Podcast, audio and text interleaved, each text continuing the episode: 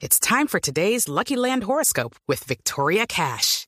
Life's gotten mundane, so shake up the daily routine and be adventurous with a trip to Lucky Land. You know what they say. Your chance to win starts with a spin.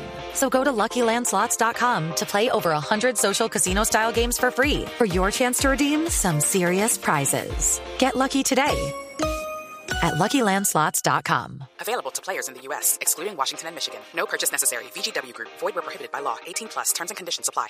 Son las 8 de la noche. Aquí comienza Mesa Blue con Vanessa de la Torre.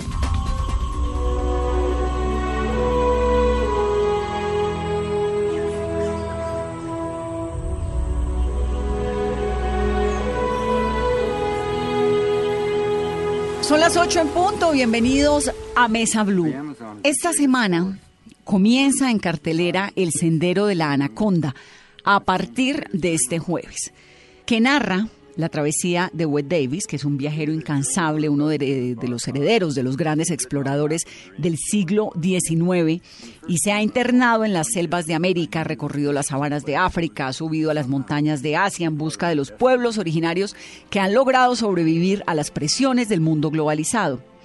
La National Geographic lo designó en algún momento como uno de los exploradores del milenio y es una especie de Indiana Jones real. Entonces, el Sendero de la Anaconda es la travesía de Davis, quien vuelve a Colombia en compañía del antropólogo Martin von Hildenbrand y recorren junto a las comunidades indígenas del río Apaporis la majestuosa selva amazónica colombiana. Martín es uno de los mayores expertos de la Amazonía, una de las voces más respetadas del ambientalismo en nuestro país. Su obsesión ha sido siempre salvar el Amazonas, proteger a las comunidades que están allí adentro de esta gran selva verde, lo ha llevado a pasar gran parte de su vida, esta pasión por el Amazonas, recorriendo ríos caudalosos, visitando durante largas temporadas esos lugares tan recónditos del mundo y tan alejados del mundo moderno. El director del Sendero de la Anaconda es Alessandro Angulo, director, productor de cine, entre sus trabajos más importantes están Buenaventura, no me dejes más, que es la historia de Yuri Buenaventura, Colombia en el espejo, los tiempos de Pablo Escobar. Realmente tiene una experiencia pues muy reconocida en contenidos ficcionados, en televisión, en cine. Entonces, en el programa de hoy vamos a hablar de lo que es el sendero de la anaconda y con Alessandro y Martín en esta cabina vamos a respirar un poquito de toda esa selva que a veces vemos tan recóndita, pero que está aquí, ahí al lado en nuestro país. Bienvenidos.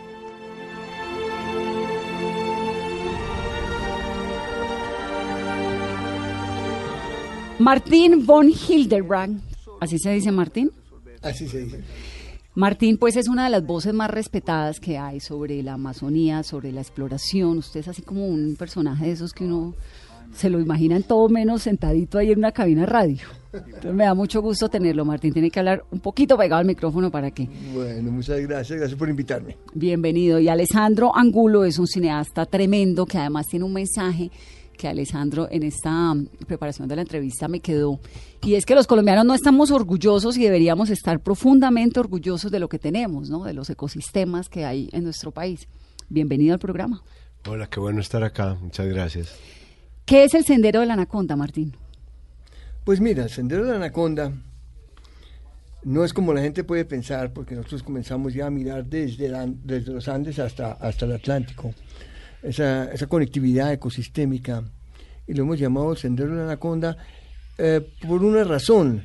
Eh, la razón es que los pueblos indígenas allá, en el Amazonas, dicen que la humanidad nació en las bocas del río Amazonas, en el mar y allá nacieron todos de unos huevos de tierra, y luego subieron por debajo del río, pues fueron subiendo con la anaconda, subieron dentro del río con la anaconda, y la anaconda en ciertos puntos fue, fueron saliendo la anaconda, fueron saliendo del río y comenzaron a ocupar la tierra. Pero no solo era en espíritu esto, y no solo la gente, sino los animales. Ahí venía la energía de la vida con la anaconda, desde las bocas del Amazonas, subiendo, subiendo por todos los ríos que, que, que, que, vierten en el Amazonas. Ah, entonces somos, venimos de allá todos.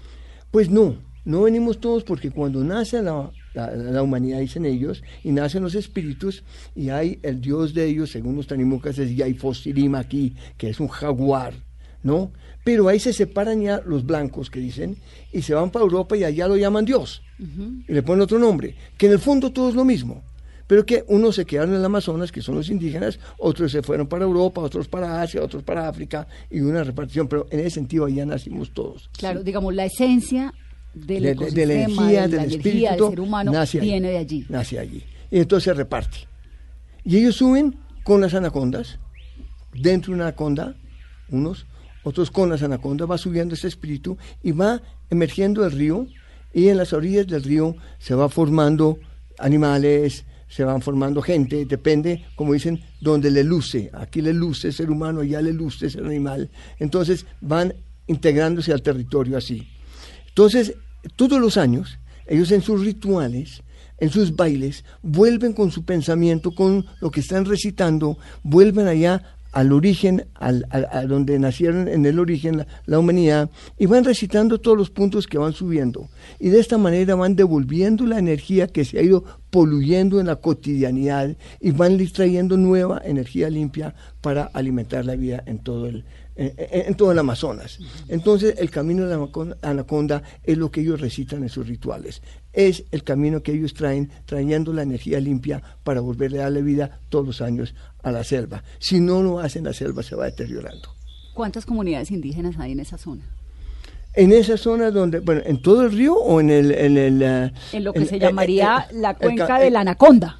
Unos dos, 220 en lo que es la cuenca del río Amazonas, eh, más que comunidades, grupos étnicos, ¿no? Y podríamos hablar de en general con eh, en, el, en, el Amazonas en general casi 400 grupos étnicos. Y el Amazonas, por supuesto, incluye Colombia, incluye Brasil, incluye Perú. Incluye Colombia, Brasil, Perú, Ecuador, eh, Venezuela y las tres Guianas, Surinam, Guiana y la Guiana francesa. Martín, en lo personal, ¿usted por qué terminó metido en el Amazonas? Pues mira, a mí siempre me gustó el tema indígena, desde pequeño. Eh, y siempre me gustaba estar con aquella gente de una cultura diferente, una cultura totalmente diferente a la nuestra, otra forma de pensar. Y después de que terminé los estudios en Europa, me vine para acá y decidí entrar al Amazonas. Yo había estudiado sociología, no antropología. Usted es hijo de un migrante alemán y de una irlandesa, ¿no? Es correcto. Nació en Estados Unidos. Yo sí, por casualidad porque ellos en verdad pasaron por Estados Unidos, eh, les tocó ser refugiados políticos de la guerra en el año 40, porque mi abuelo se opuso al nazismo abiertamente. Entonces eh, mi padre ya estaba condenado a muerte, mi abuelo también les tocó huir. Les tocó huir y llegaron a Estados Unidos, donde yo nací, pero luego siguieron para Colombia eh, porque los invitaron a comenzar la Universidad de los Andes. ¿Como en esa migración de los alemanes que llegaron a Colombia o nada que ver? Nada que ver, nada que ver. Eh, mi abuelo era profesor de, de, filosofía en Fordham University y allá Mario Lacerna, fundador de la Universidad de los Andes, era estudiante y él invitó a papá a venir a los Andes a fundar la universidad. Ah, qué bonito. Y entonces llegan así. Así llegamos y vivimos, yo viví eh, hasta los 19 años dentro del campus. Pero ¿cómo entra en su, en su vida universitaria y cómo se va metiendo ahí de, de, cabezas en, lo, en el Amazonas? Bueno, como le digo, a mí me gustaba el tema. Eh, yo quería estudiar filosofía y mi profesor, yo fui al liceo francés y me recomendó que estudiara antropología. Conocí a Raigel Dolmatov, que estaba montando el departamento, y ya con Raigel, él fue como mi guía y me fui entusiasmando primero estudió sociología porque fui a Irlanda y después cuando volví a Colombia, bajo la dirección de Rachel, entré al Amazonas y entré por Mitú y gasté literalmente seis meses entrando al Amazonas y atravesando el Amazonas a Remo y saliendo por, entré por Mitú y salí por, por, uh, por Leticia. Sí, porque además supongo que si hoy en día entrar al Amazonas pues es complicado, hace tantos años. Ah, pues complicado, pues había un avión a Mitú y después fue a Remo. Entonces yo no sé si ir a remo es complicado, es largo. Pero penetrar en esas comunidades. ¿Cómo? Penetrar en las comunidades. Las comunidades maravillosas, era como entrar en el siglo XVII, XVIII, como en el tiempo de von Humboldt, viajando por ahí, muy parecido a los que hayan visto la película del abrazo de la anaconda, mm. así mismo viajaba yo. de la serpiente, perdón, el abrazo de la serpiente, así fue como yo viajé por esos, por esos ríos. Y entraban con, en contacto con comunidades que no, todas las comunidades no hablaban una palabra de castellano y nos entendíamos con abrazos, con sonrisas, con me recibieron divinamente, pero en la mitad del camino, en el río Mirití Paraná, encontré que la gente no estaba y lo estaban explotando todavía los caucheros. Y fui a los campamentos de cauchería y vi cómo esta gente estaba endeudada de hacía varias generaciones y lo seguían prácticamente como esclavos, lo seguían explotando. Entonces hablé con uno, por ejemplo, un viejo que le pregunté cuánto tiempo lleva trabajando aquí o por qué está y me dijo, porque, porque estoy pagando una máquina de coser de pedal que saqué para mi mujer. Y le dije, ¿cuánto hace? Me dijo, hace 35 años. Y seguía trabajando pagando con caucho para poder saldar la deuda. Nunca se acababa la deuda. Claro. Porque siempre durante el trabajo les daban cigarrillitos, les daban herramientas para trabajar y les, les sumaban la deuda. Entonces ahí comencé a discutir eso con ellos y le dije, me quedo dos años para ayudarles a salir de esta deuda. tenía? Y me, yo tenía 28. Y me quedé 45 años. Eh, Sigue allá. Y ya después de 45 años... Sigue allá metido. La persona más enfocada que yo he conocido en, en toda mi vida. Es increíble el enfoque. Enfocada en que, 45 esto es lo que quiero hacer. Metido en esa zona. Sí, él no es que sea un explorador y que ha viajado por muchos sitios, no. Está metido en esa zona, defendiendo esa zona, ayudándole a las comunidades de esa zona y haciendo cosas tan locas que cuando yo supe dije, pues aquí hay que hacer una película. Aquí me monto. Dijo en, en un momento dado, es que él no lo cuenta pues porque porque no le gusta hablar de, él. Pero imagínense que cuando estaba planeando el viaje, ese viaje inicial que él cuenta, entonces Rajes Dolmató le dijo, bueno, ¿y usted tiene apéndice? Se lo tiene que quitar. Y entonces este fue y se quitó el apéndice al otro día. ¿Y por qué se tenía que quitar el apéndice? ¿Por si de pronto? Claro, por si de pronto, porque eso en la mitad de la selva, pues eso sí lo mata a uno. O sea, eso sí es grave. Claro. O sea, eso sí es de vida o muerte. Pero imagínese, yo dije, ¿cómo una persona decide realmente quitarse el apéndice? Porque todos siempre decimos eso, ¿no? Yo me quitaría el apéndice, las cordales, con tal de ir a no sé dónde. Yo me quitaría tal cosa para ir a... No, pero no se quita nada. O sea, ya tomar esa decisión de irse a una sala de cirugía, en fin. Sobre todo hace 45 años. No. ¿Y cómo se conocieron? Alessandro, ¿cómo se montó en este barco? de la Anaconda. Nosotros nos conocimos porque eh, Martín es muy amigo de un explorador de closet, como le digo yo, que es Gonzalo Córdoba. Que, es el presidente que no ha salido a explorar y que no ha salido tanto a explorar como a él le gustaría. Él sí sale a explorar, pero no tanto como a él le gustaría. Y nos conocimos con Martín con Way Davis en una charla tomándonos un, café. Estaba también eh, eh, Héctor Abad Faciolince, y ellos dos, sobre todo Martín y Wade también, empezaron a hablar de todas estas cosas y de todas estas historias y ahí dijimos, bueno, no, esto hay que hacer una película porque es que estos cuentos son unos cuentos muy importantes y hay que ir con ellos allá. Pues hay que mostrar esa Colombia que no conocemos. ¿Y cómo fue el proceso de filmación del documental? ¿Durante cuánto tiempo? ¿La convivencia desde la parte cinematográfica, Alessandro?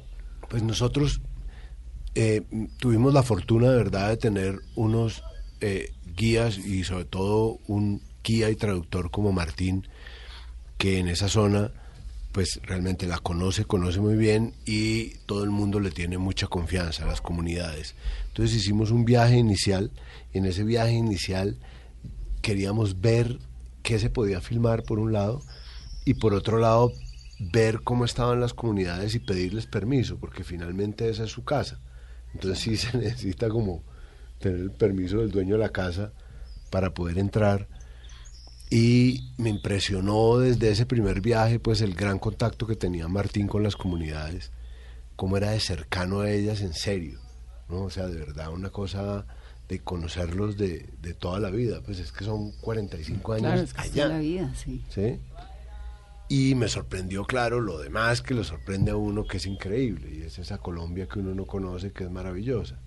O sea, unas comunidades eh, muy sólidas, de las cuales seguramente Martínez puede contar muchas más cosas, pero culturalmente muy sólidas, muy, ¿Y, muy qué tan abiertos son ellos a que entre un cineasta con una cámara de cine?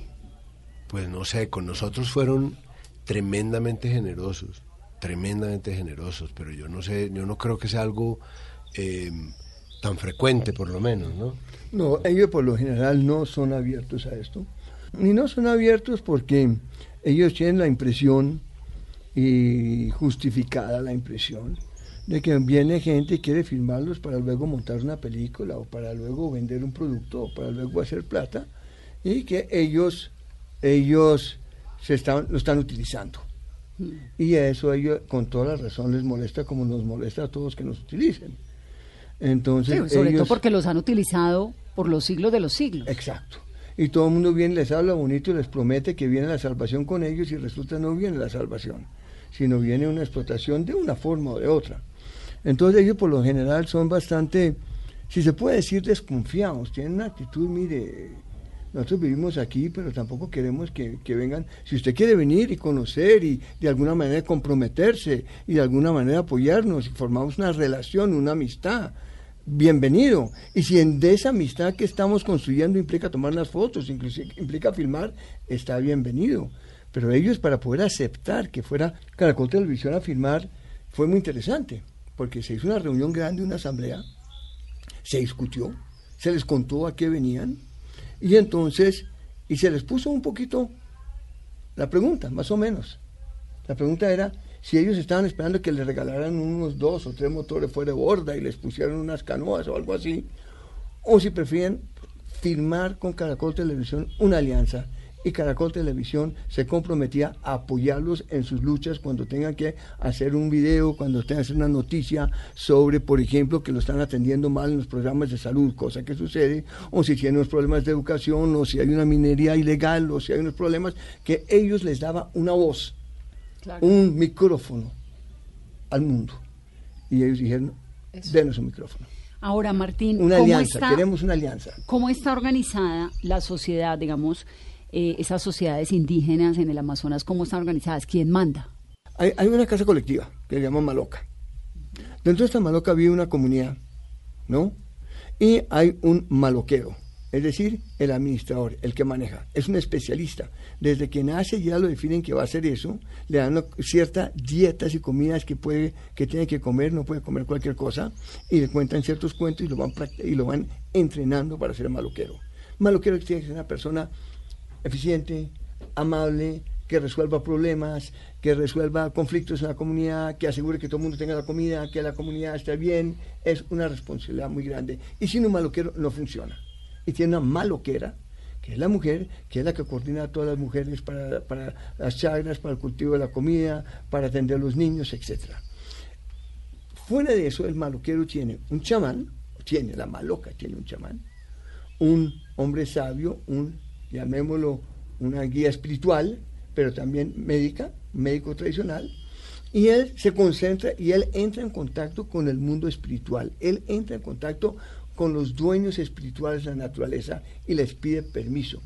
Pero cuando él habla, cuando él cura, cuando él está eh, cumpliendo con sus funciones, él mismo dice, yo cuando estoy en la cotidianidad no soy nadie, pero cuando entro en meditación y entro en contacto con los espíritus, son los espíritus que hablan a través de mí. Los espíritus se conectan al mundo a través del chamán.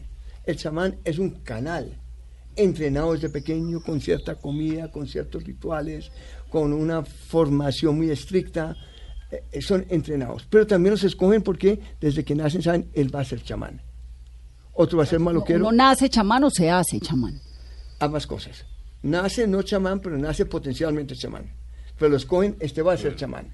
Otro, o sea, otra vez, cuando nace el niño, después, de, después ya de que deja de amamantar, ya cuando tiene un año, llevan al espíritu del niño allá donde todos nacimos en el mar. Y consultan con, con el origen, lo llevan en pensamiento, evidentemente, el chamán. Coge su espíritu y lo lleva allá. Y le pregunta, usted, es, este, pregunta al, al origen, ¿este niño qué va a hacer?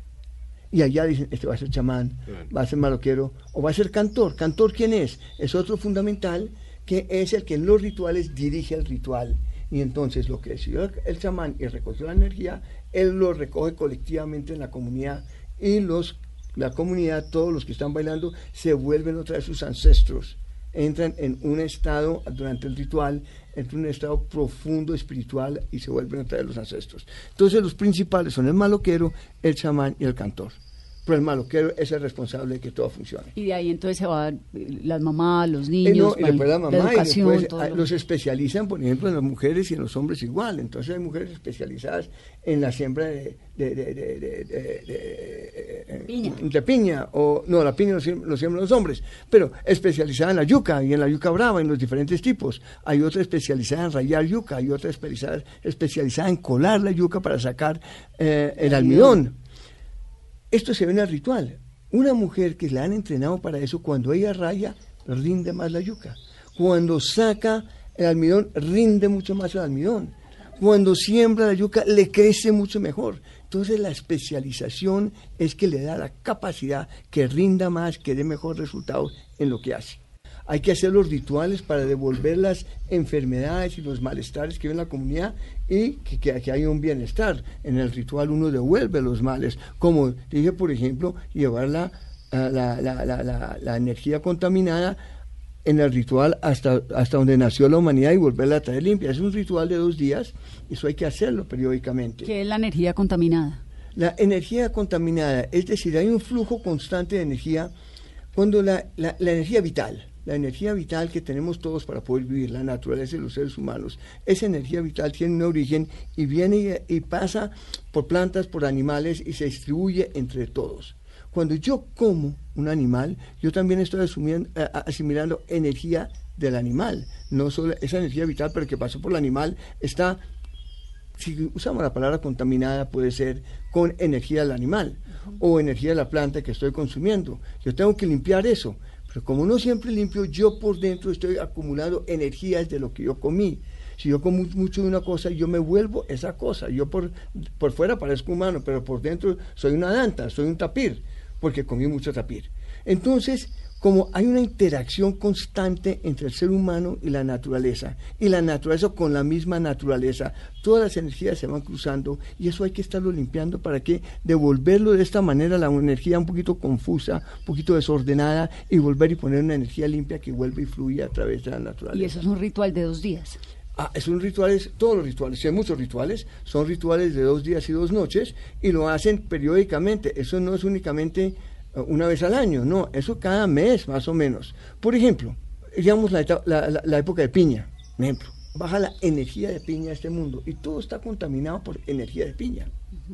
Después yo hago un ritual y en el baile recoge el chamán toda esa energía de piña, llamémoslo así, hace un ritual dando círculos y en espiral sube la música y los devuelve al dueño de las plantas cultivadas, que son las estrellas, ¿no? Y abre una etapa para que ahora entre la época de Caimo.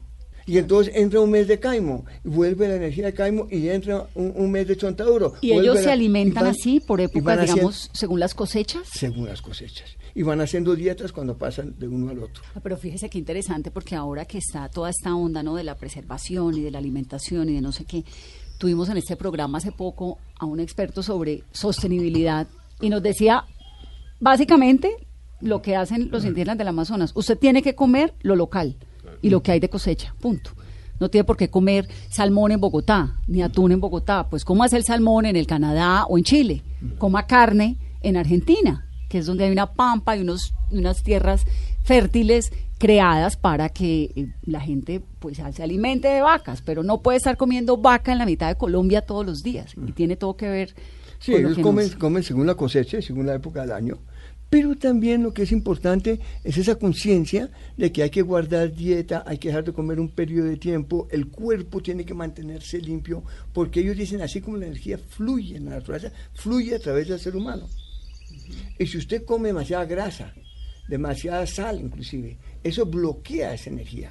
¿Y la longevidad de estos pueblos cómo es? Mira, no es tanto porque todavía las enfermedades occidentales les han dado muy duro hay que entender que estos pueblos que todavía son muy sofisticados, son de todas maneras lo que ha quedado de unas culturas mucho más civilizadas antes de que llegara el mundo europeo occidental, ya sea no solo la violencia, la conquista y la búsqueda del oro, sino las enfermedades que acabaron con millones de personas, millones de personas. Entonces ellos han reconstruido su sociedad, la cauchería también acabó con mucha gente. Entonces ellos han reconstruido sus culturas y las mantienen. Pero en verdad mantener la salud como antes con la presencia del occidental con las enfermedades que hay, etcétera, es mucho más difícil. ¿Y quién los atiende en salud, además de sus chamanes, sus rituales, sus plantas medicinales? ¿Tienen servicio de salud? En, en, en, principio sí, eso pasa por la Secretaría del Departamento del Amazonas, de la Gobernación, el Departamento del Baupés o el Amazonas, ¿no? Pero estas secretarías de salud, como es población dispersa, no atienden bien, no llegan ¿no? Por lo menos que llegar una vez al año para vacunar, para, para fumigar, ¿no? Para mirar lo de paludismo que es importante. Eh, eh, poco llegan y últimamente hay, un problema de que no han llegado a las comunidades, pero el 80% de sus enfermedades lo manejan ellos. Y ahorita el 20%, otra vez porcentaje, ¿qué quiere decir? Si el 20% es violento y es lo que mata a la gente, es el 20% que acaba con la población. Pero de los casos de salud, el 80% lo manejan ellos, pero el 20% es lo que les da muy duro.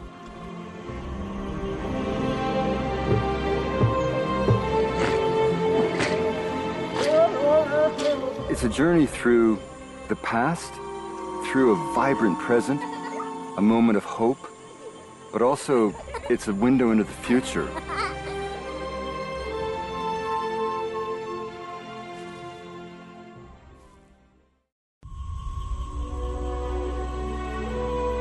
Martín, usted que conoce tanto estas comunidades, ¿qué tanto han cambiado hoy desde el primer día que usted pisó la Amazonía en 1969? ¿Mantienen intactas sus costumbres o ha cambiado?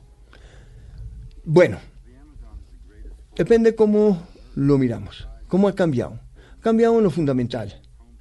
Y yo me atrevo a decir para el bien, como yo lo veo. Es decir, cuando ellos estaban, cuando yo llegué allá, estaban explotados por los caucheros y también a los niños los llevaban a la fuerza, de los 6 a los 12 años, a las misiones que los llamaban orfelinatos, y allá les enseñaban a no ser indígenas fundamentalmente. Su cultura está equivocada, sus abuelos están equivocados, su comida está equivocada, inclusive su forma de levantarse por la mañana a las 3 de mañana está equivocada, hay que levantarse a las 6, en fin, y sus dioses estaban equivocados.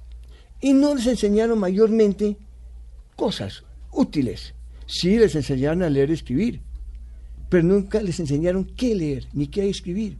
Un indígena podía saber escribir, pero no sabía escribir una carta al, al, comisario o al corregidor para decir tengo un problema. Podía mostrarle usted un libro y no sabía sacarle sentido al libro. Podía leer las palabras, pero no cogía el sentido. Es que aprender a leer implica todo un ejercicio más allá de saber simplemente leer las letras o leer las palabras. Y entonces estos niños, después de seis años desadaptados, volvieron a la comunidad. Esto se cambió. No tenían ningún derecho, no tenían derecho a la tierra, nada, porque no se les reconocía. No había nada. Hoy en día ellos tienen 26 millones de hectáreas, un territorio enorme, el tamaño de la Gran Bretaña, tienen sus gobiernos propios y toman sus decisiones, tienen sus escuelas, tienen sus puestos, sus sistemas de salud con problemas de que no los atienden como debería ser el gobierno, pero realmente se volvieron autónomos, se volvieron independientes, toman sus decisiones y cuando llegué estaban esclavizados, estaban totalmente bajo el control del cauchero. ¿El cauchero era la casarana o eso no? Pues la casarana fue el terrible cauchero. fue el terrible. Pero eso eran descendientes. Pero eran descendientes. Descendientes no de la casarana. O, del sistema de, la casarana. Del sistema de la casarana. O sea, ahí estaba Jacome Cabrera, que murió a los dos años de, después de que yo llegué, pero él ya decía, no, él ahora de viejo es buena gente, pero de joven era como el papá. Y el papá, eso los colgaban de los dedos pulgares y no traían suficiente comida, les daban látigos, les violaban las hijas, las mujeres. No, era, era, y, pues a veces quemaban los, los que los mataban y tal. Ya en los años 70, comienzos 70, no los maltrataban tanto, pero estaban endeudados y tenían que hacer lo que ir a trabajar durante cinco o seis meses el caucho y luego con el patrón ir a ayudarlo en su casa. no pueden hacer sus rituales, no pueden estar para hacer sus rituales, para hacer las curaciones, eh, para educar a sus hijos y sus hijos se llevaban al internado y las culturas se estaban acabando. No, hoy en día están fuertes, se han, han recuperado mucho las culturas. Pero si tú lo miras de otra perspectiva, cuando yo llegué allá y se entiende, usted veía que la ropita que salían a lavar era una camiseta vieja y una pantaloneta. Hoy en día llegas a una maloca y hay 50 piezas de, de- de ropa colgadas afuera. Es decir, sí, claro, ellos sí entraron, como son más autónomos, a participar más en la sociedad de consumo, exagero, pero sí a comprar en el mercado su ropa, a tener un motor fuera de borda, a comprar sus hachas y sus machetes, a tener sus anzuelos, tener sus linternas. O sea, fueron claro, la y unos a tener televisión.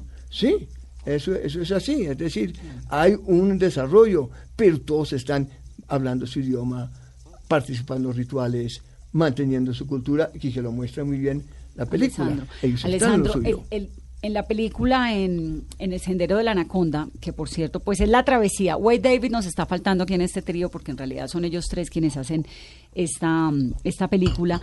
Wade Davis es un hombre absolutamente genial que se ha metido como Martín dentro de las comunidades colombianas y del mundo entero además a tratar de desglosar y a tratar de entender qué es lo que pasa allá adentro y por qué es que son tan importantes y cómo preservar sus culturas. Entonces ustedes dos arrancan a hacer el recorrido por el río Apaporis que alguna vez hizo Richard Evans Scholter, que fue como el gran antropólogo descubridor del Amazonas en algún momento de la historia. ¿Me corrige más o menos, Martín? No ¿es así? exactamente.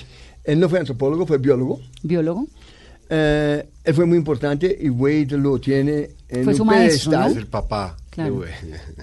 Sí. Sí, y lo tiene en un pedestal.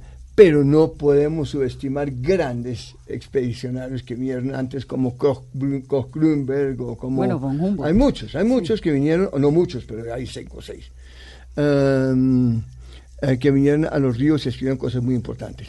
La importancia de Schultes fue que como biólogo él le creyó a los indígenas, eso fue una cosa muy importante.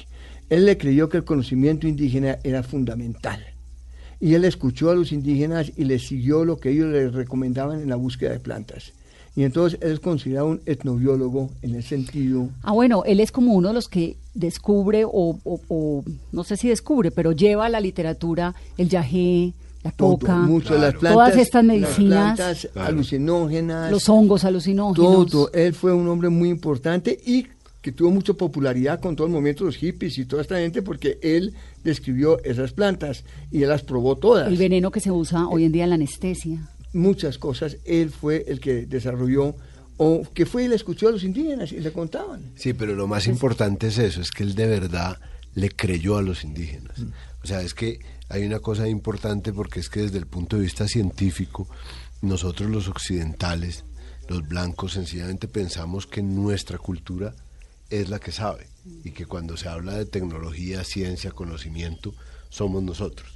Entonces, digamos que de alguna manera turística aceptamos que haya otras religiones y que haya otras costumbres como ponerse otra ropa y todo eso nos parece muy lindo, pero cuando nos hablan de conocimiento, realmente ahí hay una, hay una batalla y Schultes viniendo de Harvard no dio la batalla al revés, o sea, fue a Harvard a decir, oiga, hay que escuchar no a esta solo es gente". penicilina. Claro, porque allá esta gente sabe unas cosas que nosotros no sabemos y las saben a su manera, no a nuestra manera.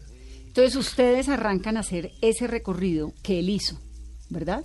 Arrancamos a hacer un, un, un recorrido que básicamente está dictado por el río Apaporis y está dictado por dos parques nacionales muy grandes que están al- pegados al río Apaporis, ¿no? que son el Chiribiquete y el Yagoje Apaporis. ¿no?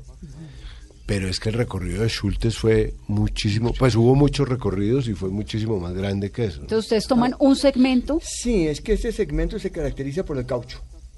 Porque en un momento, en la Segunda Guerra Mundial, todo el caucho que se lo habían llevado para Indonesia, ¿no? para el sur del Asia, los ingleses, se está cultivando allá y ya no estamos sacando caucho del Amazonas y en el Amazonas es difícil porque, se, porque hay una plaga, hay un hongo que daña cuando uno comienza a cultivar el caucho así en monocultivos.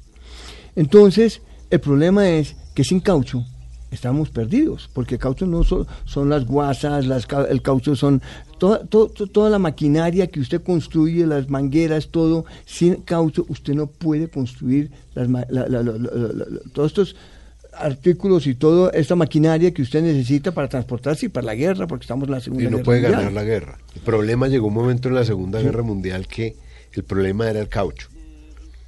no eh, la plata, el petróleo, el, el- el- digamos, los explosivos, lo- no, era el caucho. El caucho y el radar. Entonces se Pero volvió... el radar estaba por allá Eh, Es otra cosa, desarrollándose el, en- el- el caucho, como estaba en el este, Claro. lo cogían los japoneses y lo podían bloquear. Y dejaban a Estados Unidos y a Europa sin caucho. Entonces en la guerra era gravísimo.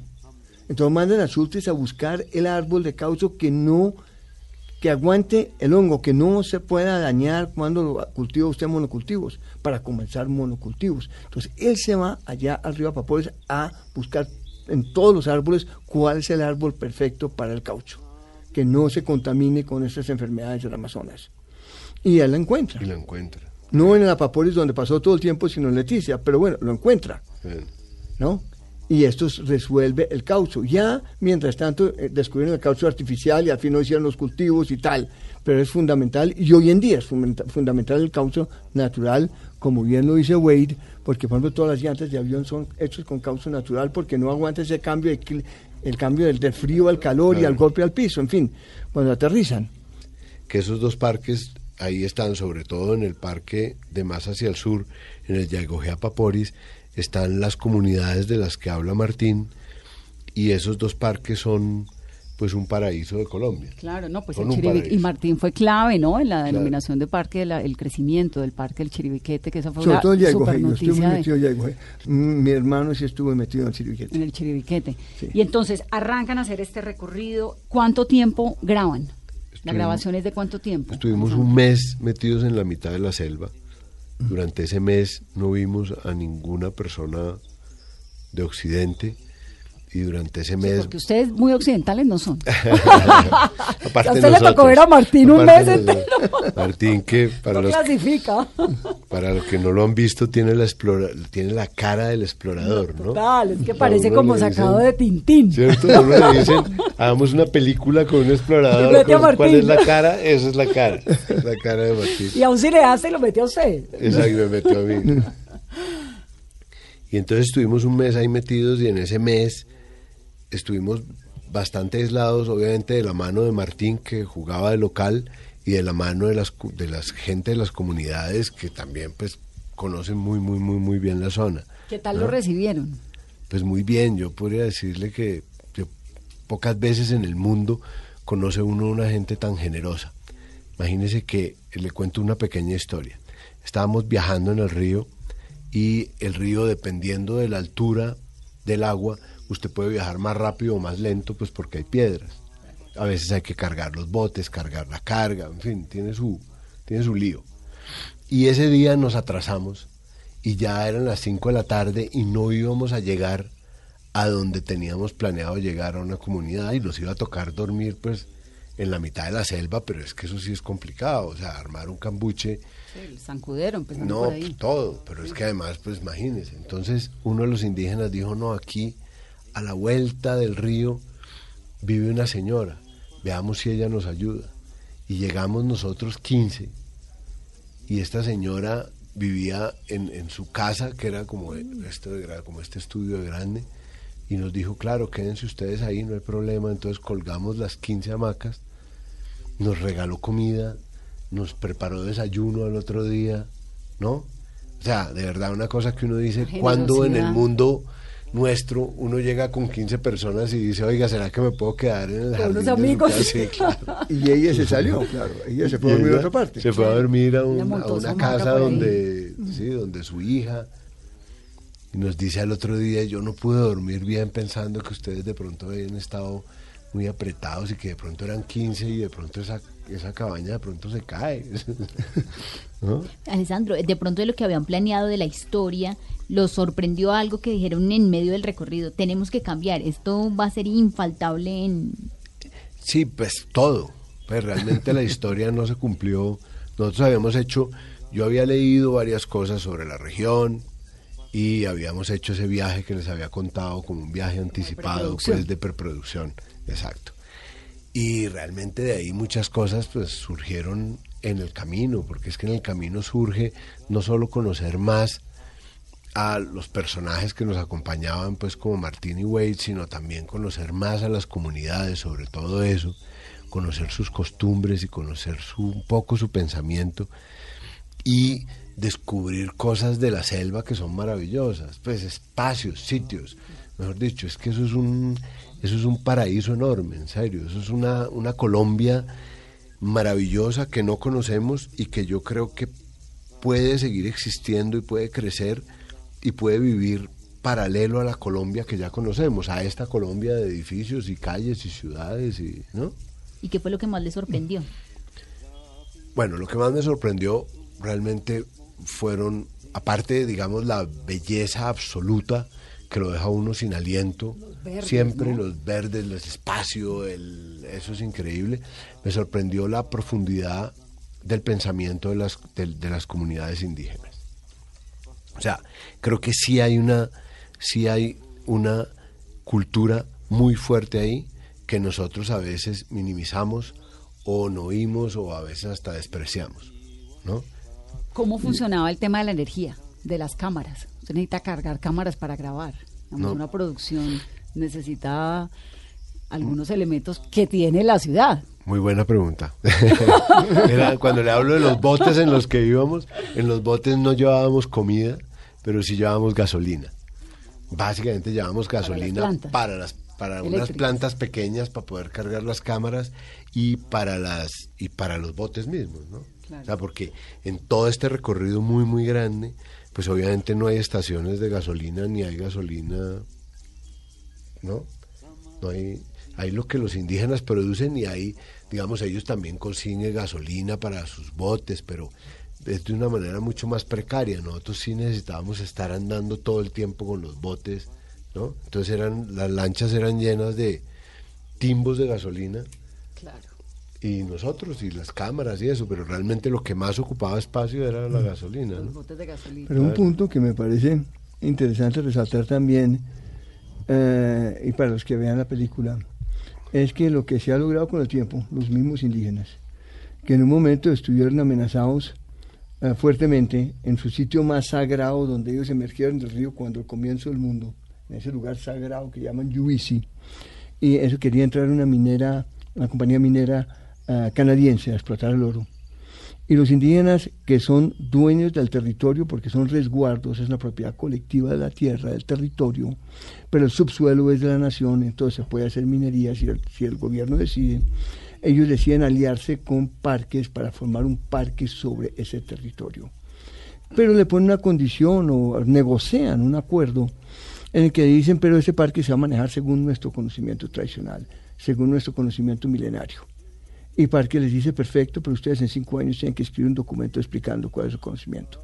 Y ellos desarrollan toda una investigación endógena con los jóvenes para pasarles este conocimiento de una manera más organizada a los jóvenes, para poder sacar el documento escrito por los mismos jóvenes, para tener una integración comunitaria en la idea y no solo los chamanes, porque necesita que todo el mundo entienda y que todo el mundo lo, lo maneje para que se respete. La consecuencia que es tan bella hoy en día, que como bien lo dice Alessandro, esa belleza que vemos ahí, esos bailes, esa cultura, es que tenemos un territorio de más de un millón de hectáreas, donde ellos tienen garantizado al futuro la, propiedad colectiva para sus hijos y sus nietos, inalienable, donde su suelo no se puede tocar, donde ellos mantienen sus bailes, su cultura. es decir, es un paraíso porque ellos pueden mirar hacia el futuro. Y si no nos acaba el cambio climático, Dios quiera que no, el, ellos tienen garantizado. ¿Cuánta gente puede decir que tengo garantizado un territorio para mis hijos, para mis nietos, una cultura? Pero ¿qué tan garantizado está cuando tienen encima esa tala, esa deforestación tan impresionante que acolita, entre otras, el gobierno brasilero? Es verdad. Cuando tiene uno no sé, la, la, sensación que a uno le da, y no sé si estoy equivocada, pero pues es que el gobierno colombiano, el Estado colombiano, nunca se ha preocupado realmente tanto por el medio ambiente. O sí, pero no tanto, mm. ¿no? O, es o estoy equivocada. Es verdad, la amenaza que tienen ellos, como tenemos todo, es todas las cuestiones ilegales. Es decir, si mañana entra alguien a tumbar la madera y no hay un sistema de policía... Y, las legales también, porque lo que está pasando con Brasil es con el beneplácito Correcto, pero es lo que digo, esa isla, ese territorio donde estuvimos precisamente está protegido en el sentido contra lo legal.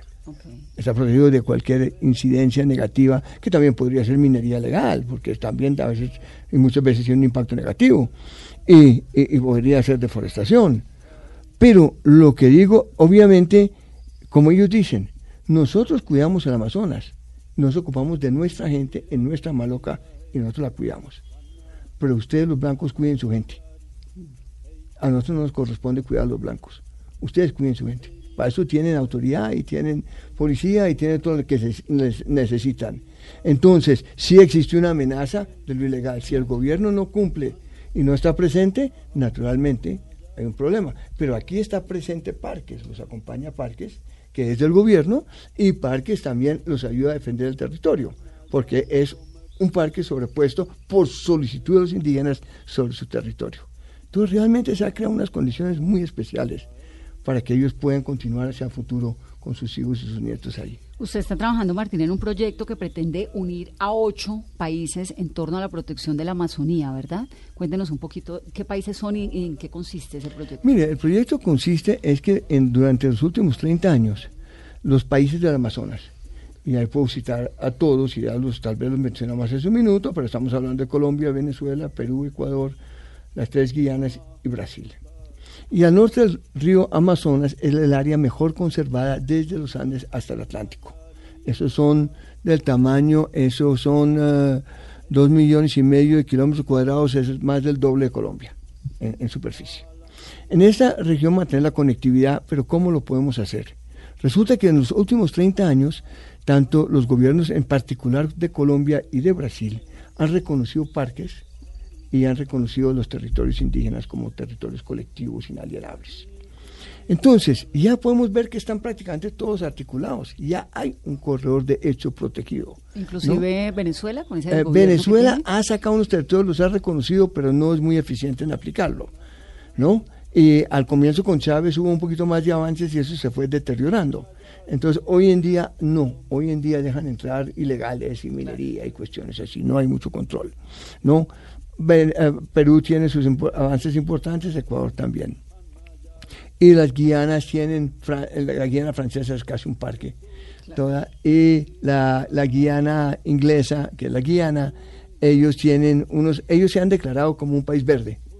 Últimamente descubrieron petróleo, entonces están en ese dilema. Pero bueno, el punto es que esto se puede hacer. Y esto es muy importante porque está sobre el Ecuador y justamente sobre el Ecuador donde se encuentran los dos hemisferios climáticos, ¿no? Es a donde los ríos bajan hasta el mar, pero suben los ríos voladores, las nubes, que traen agua y esa agua se reparte hasta Argentina, se reparte al sur de Estados Unidos, No, pues es alimenta toda la fuente de agua cordillera. del planeta. Es una bomba de agua y fuente de agua. Sí. Y eso viene el agua por los árboles. Si no hay árboles, el agua no sube. Entonces la selva es la bomba de agua. No es únicamente lo que evapora en el mar, sino que los mismos árboles transpiran y evaporan porque sacan agua del fondo de la tierra y como un pitillo lo van botando también para arriba como nubes. Entonces toda esta agua que viene viene de la selva. Y este es la franja más importante a lo largo del río Amazonas. Entonces, esto como digo, durante los últimos 30 años se constituyeron estos territorios, ya están ahí. La diferencia es que cuando se reconoció un territorio, un parque, estaban pensando en la biodiversidad de ese punto. Y cuando reconocían los derechos indígenas en un territorio, estaban pensando en los indígenas ahí. Pero si uno da un paso atrás, uno se da cuenta que todo se puede conectar. Entonces la conectividad no es tanto ecológica y biológica, es poner las instituciones que trabajen juntos, es traer, poner la gente que colabore y cuide en ese territorio y que sea un laboratorio para el siglo XXI, que todo lo que se haga ahí se haga con tecnología sostenible, con tecnología limpia, etcétera, y eso se puede hacer. Lo interesante es que parece posible, ¿no? Claro, es que que, cuando eso- uno lo es que cuando uno oye a Martín se pone muy optimista, ¿no? No, ¿Eso le pasa lo mismo? además, sí, es genial. Pero digo, aparte de eso, es que cuando uno oye la historia la primera vez, uno dice, no, esto es demasiado utópico poder unir todos estos parques y todo esto a través de tantos países. Pero cuando uno ya ve la explicación de Martín en un mapa, pues se da cuenta que es posible. todo el sentido. O sea, que no es tan lejano, ¿no? Como no es tan lejano lo que hablábamos antes, que, que en Colombia haya, digamos, también una Colombia como la de esos parques que siga progresando y que siga estando bien. Es que a mí me, me da un poquito de alivio escucharlos y escuchar a Martín con esto, porque cuando Carolina le preguntaba hace unos momentos que en comparación con cómo era la Amazonía hace 45 años, cuando llegó a comparación ahora y dice, sí, se ha logrado unos derechos indígenas, no sé qué, le da uno como cierto fresquito. Eh, tal vez porque como la Amazonía para, para uno pues es un mundo por allá tan distante, ¿no? A pesar de que lo conozca pues más allá de ir a Leticia y a la Paporis por encimita, pues no, nadie se ha metido tanto tiempo como Martín. Esta sensación de que realmente es el pulmón del mundo, ¿es en serio? Es en serio. Es, en serio. Yo creo que si perdemos Amazonas, perdemos la lucha contra el cambio climático. Exactamente. Es de esas dimensiones. Es como decir uno en el cuerpo, el riñón o el corazón o el pulmón, lo que tú quieras, pero es un órgano vital del planeta. ¿Y qué tanta conciencia hay en el planeta de esto? Más allá hay de los ocho países hay conciencia, lo que falta es compromiso. Hay conciencia, la ciencia lo ha dicho, los gobiernos lo saben, Bolsonaro lo sabe, pero no hay compromiso. Y Bolsonaro, entonces, ¿qué tan comprometido está? con, lo- con- el medio ambiente y con los indígenas, cero, al Cero, contrario, ¿no? cero, Claro. Sí. cero. Pero ellos saben, ellos saben. Y, y nadie puede contradecir a la IPCC, al, al- al- al panel intergubernamental, donde hay, ¿cuántos? 150 o más científicos, donde, donde han salido del Papa para abajo los científicos y todos a decir, mire, si no hacemos esto estamos perdidos. Pero es que esa imagen No. de, de Brasil que están Lo sabemos. 75 mil hectáreas al día. Sí. Es una cosa brutal. Brutal. Y, nosotros todos lo sabemos, pero no hay compromiso. Fíjese que ni siquiera con las grandes reuniones internacionales en el panel intergubernamental del cambio climático discuten, saben, sacan recomendaciones, pero fuera de unos países como Noruega y unos que otros, el compromiso no está. El compromiso internamente en Europa sobre sus propios reducción de emisiones sí está. Pero ya el compromiso y los compromisos de gobiernos aquí todos sabemos. Pero entre las cuestiones políticas y los intereses de unas grandes empresas como las petroleras que no quieren soltar, ¿no? Entonces, pero estamos en una crisis, en un momento que ya hablamos es de la catástrofe climática, de la como crisis un punto, climática. un punto de quiebre, ¿no? Estamos en un punto de quiebre. Y, como decimos en la película, se menciona, y lo menciono, nosotros solos no vamos a encontrar la solución. El occidente solo no va a encontrar la solución. Pero ahí están los indígenas. ¿Y por qué no lo encuentran? Tenemos un problema de paradigma. Nosotros creemos que nosotros aquí y la naturaleza allá. Y no estamos conscientes que somos naturaleza. Que nosotros venimos también de la evolución como las plantas y los animales y somos una parte. Leí al otro día un videíto, vi un videíto cortico que decía, si aparecen to- desaparecen todos los insectos del mundo, la vida se acaba. Claro. Si la- aparecen, la de las desaparecen todos- abejas que es... si aparecen las abejas o las lombrices y todo, el mundo se acaba. Si aparecen todos los humanos, el mundo continúa. Y continúa más verde. Y sin, y Entonces, sin humanos. entonces, ¿qué tan superiores somos?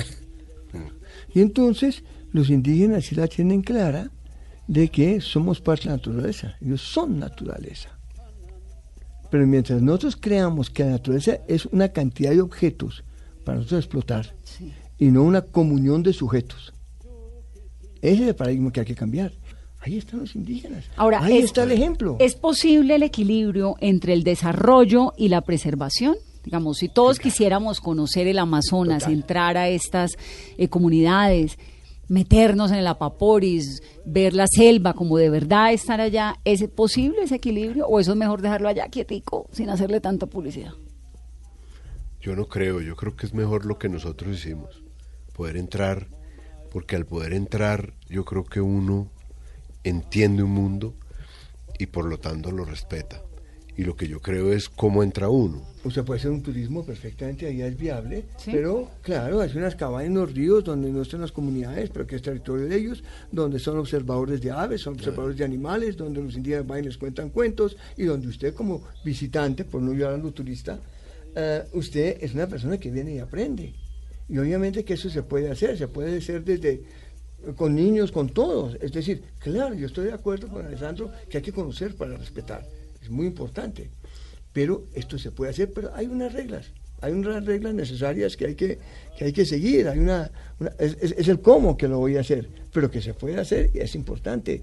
Y el desarrollo con toda la tecnología que ya tenemos hoy en día, claro que pueden haber, ¿por qué no pueden haber equipos, máquinas eléctricas, cuestiones limpias, eh, puede haber internet, todo esto y todos, también los indígenas aprenden a manejar esto y, y de hecho lo manejan. Allá todos donde estuvimos allá con bailes y rituales, todos tenían celular y en algunas partes había un televisor, pero eso no quiere decir, eso se puede tener, pero se puede mantener el respeto por la naturaleza y la tecnología lo facilita hoy en día. ¿No? Pues me encanta tenerlos en este programa. A ver todos el sendero de la anaconda en cine y también bueno, lo que sea, en televisión en octubre cuando salga, pero sobre todo a pensar un poquito. Me encantó el programa porque le deja a uno como un montón de reflexiones. De verdad que muchas gracias. Muchas gracias. Qué maravilla. ¿Y después qué? ¿A dónde van? Muchas oportunidades. Tengo la sensación de que sigue. Sí, yo ya dije, con Martín, para donde él diga. ¿A dónde? Sí, claro. Yo creo que va a ser allá otra vez, ¿no? Porque el de allá no sale. Segunda parte, Martín me no sale allá. ¿Cómo es su vida, no, Martín? yo usted? no, no, yo estoy allá. yo o sea, estoy usted aquí. martes a las 9 de la mañana, ¿qué hace? El martes a las 9 de la mañana puedo estar escribiendo o puedo estar yendo a la oficina para ver todo este programa que estamos discutiendo sobre el gran corredor de Desde aquí hasta el Atlántico o puedo estar viajando internacionalmente hablando sobre los temas, en fin. Pero hoy en día, eh, ¿vive gran parte de su tiempo en el Amazonas o ya no, tanto? No, ya no, ya no tanto, ya no tanto porque hoy en día el problema se volvió global. Primero porque hemos logrado, tenemos resultados ya en el Amazonas. Claro. Es decir, ya se ha logrado los territorios, los gobiernos, ya los indígenas tienen un buen conocimiento, ellos manejan y nosotros los acompañamos, pero la fundación sí acompaña mucho con sus equipos. Yo personalmente paso más tiempo ya sea discutiendo internacional o escribiendo, etcétera, ¿no? Pero, y voy unas tres o cuatro veces al año. Pero el equipo, la fundación hoy en día que tiene como 100 personas y ellos están yendo al terreno todo el tiempo, todo el tiempo acompañando en toda la Amazonía. Maravilloso. Pues muchas gracias por estar en Mesa Blue, por venir a contarnos y por venir a llenarnos de, de toda esta inspiración y de tanto verde. A ustedes que tengan una muy feliz noche. Esto es Mesa Blue. I decided to tell the story of my professor. This was a man who made my life possible. And so this journey becomes an opportunity To smell the air, to touch the water, to feel the pulse of the forest as he did.